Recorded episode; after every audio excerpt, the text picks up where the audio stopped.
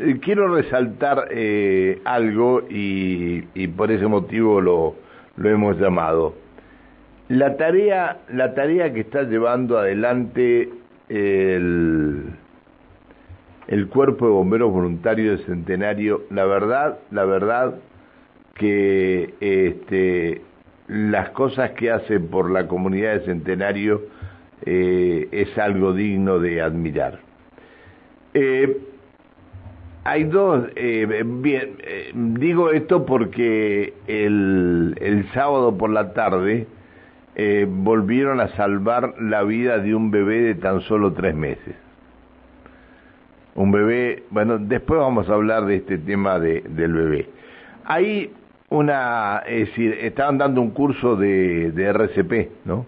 Y eh, apareció una abuela desesperada, bueno, le salvó la vida al bebé de tres meses. Eh, ellos tienen dos ambulancias que no están en, en, buen estado para estar trabajando. Estuvo la ministra de Salud y hay un compromiso para, para reparar estas dos ambulancias. Pero mirá lo, la, la cosa como es, ¿no? Es decir, hay un hospital, está el hospital del Centenario y está el cuerpo de bomberos. Al chiquito que estaba ahogado, ¿dónde lo llevaron? A que lo atendieran los bomberos. Decime si no es, es decir, está es la, lo que cree la gente en, eh, en esto de, de, de los bomberos del cuerpo de bomberos, ¿no? Patricio Álvarez es el jefe del cuartel de bomberos voluntarios de Centenario. Hola Patricio, ¿cómo estás? Buen día. ¿Qué tal? Buen día, Pancho. Buen día para, para toda la audiencia de la radio. ¿Cómo le va? Bien. Qué, qué lindo esto, ¿no? Tener un reconocimiento así de, de del lugar donde uno está, ¿no? Sin ninguna duda. Eh, pero bueno, también en esto la Asociación de Bomberos del Centenario viene trabajando hace bastante tiempo, yo te diría hace ya más, más de 8 o 9 años, desde la sección de capacitación. Nosotros iniciamos con las capacitaciones de RCP en forma muy tibia para la comunidad, porque en aquel entonces no se hablaba del tema, era como un tema muy tabú. Y, y bueno, el correr del tiempo claramente ha acelerado todo lo que tiene que ver con este tema de la actualización y demás sumado a la potenciación también de, de la concurrencia de la gente por un montón de cuestiones a la central de bomberos, teniendo en cuenta de la pandemia, y en donde Pancho registramos la mayor cantidad de asistencia de gente que necesitaba ayuda. Eh, con el caso del fin de semana van a ser cerca de 15 eh, los, las personas asistidas, entre las cuales tenemos más de 13 niños que han venido, el último que usted comentaba tiene tres semanas, no tres meses, tres semanas.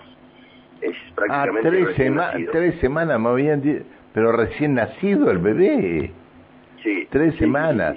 Sí, y la abuela la llevó direct, la, la abuela lo llevó directamente al, estas son cosas, Pancho, que por ahí usted recién la, la mencionaba, del por qué. Bueno, esa cuestión también nosotros tratamos de preguntarnos, porque jamás nunca digamos, dejamos de lado claramente la asistencia de nuestro hospital, que está muy cerca nuestro, prácticamente estamos a mitad de camino, eh, pero bueno, entiendo que, que también todo lo que ha venido sucediendo ha generado esa confianza de la cual agradecemos y mucho, pero que también nos otorga mucha responsabilidad de que la gente venga hasta la central de bomberos pidiendo asistencia sobre este tipo de, de situaciones que claramente son desesperantes, son, son realmente eh, a veces muy angustiante, sobre todo cuando uno habla de una criatura.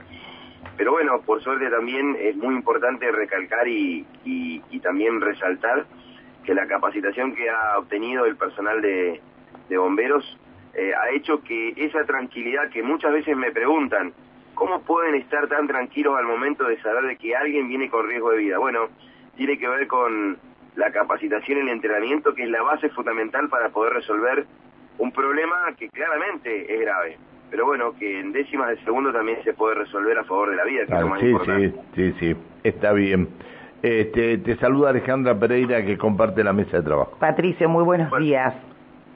¿Cómo te va Alejandra? Buen día. Muy bien. Yo recuerdo en esto que, que estabas comentando, ¿no? De la importancia de capacitarse con con respecto a RCP, a, aprender cómo se, realizan bien las maniobras de Hemlich.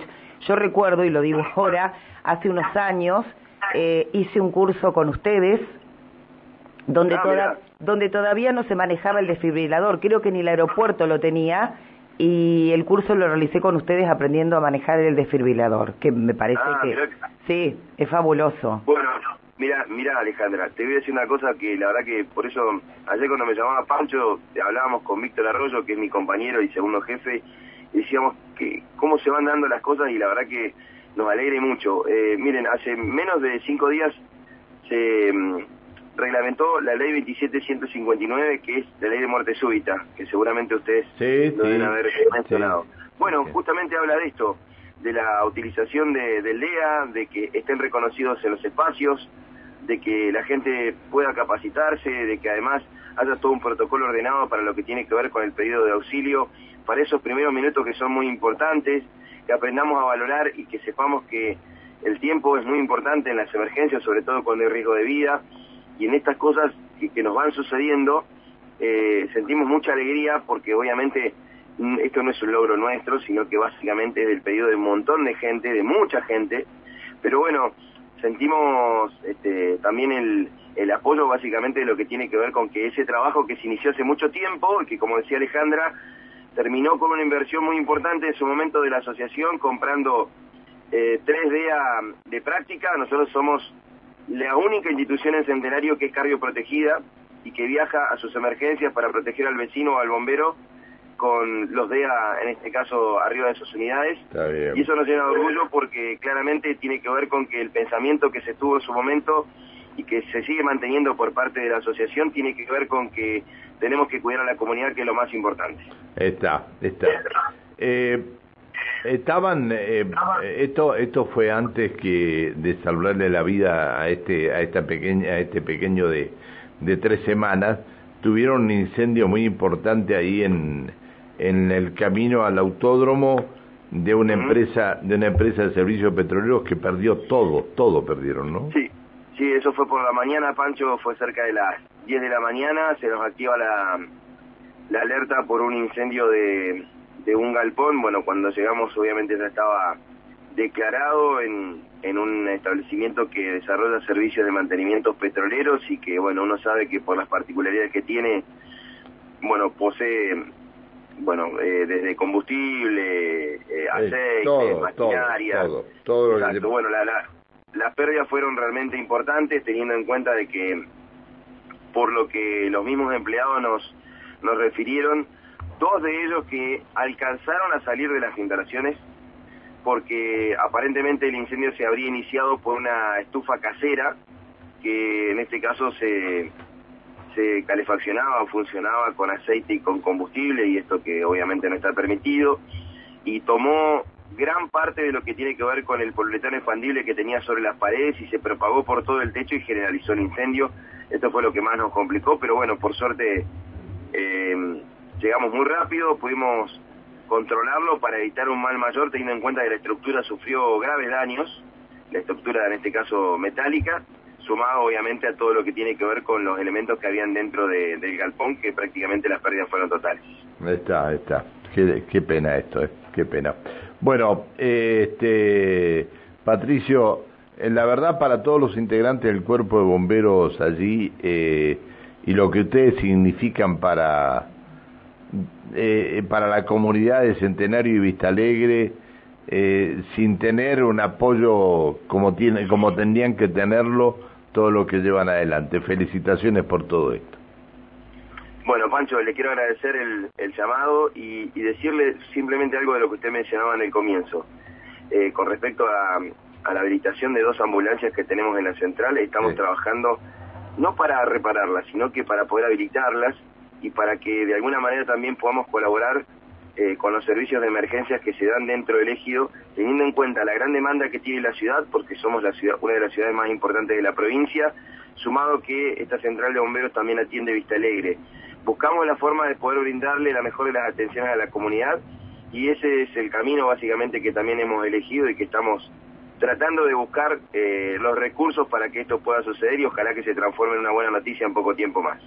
Bien, Un abrazo, eh, Patricio, y sigan trabajando de, de, esta manera que la comunidad se lo reconoce. Por eso esta abuela eh, subió a su nieta de tres semanas al auto y se la llevó a ustedes para que vieran cómo podían reanimarla. Esta es la confianza de la comunidad de ustedes. Un abrazo, chao. Gracias, Pancho, que tengan buen día. Chao, hasta luego, buen día. El eh, titular del cuartel de bomberos voluntarios de Centenario, Patricio Álvarez, qué buena acción, ¿eh? Qué buena acción. En la mañana, bueno, este, con el incendio el fin de semana en, este galpón de esta empresa de servicios petroleros, pero en la tarde salvando una vida, que, que la verdad que es para aplaudirlo todo el día, todo el día. Y son voluntarios, tienen su trabajo y cuando les suena este, la alarma, dejan lo que están haciendo a la familia, lo que sean, y, este, y parten hacia, hacia el cuartel para salir a socorrer al que lo necesita. Bien.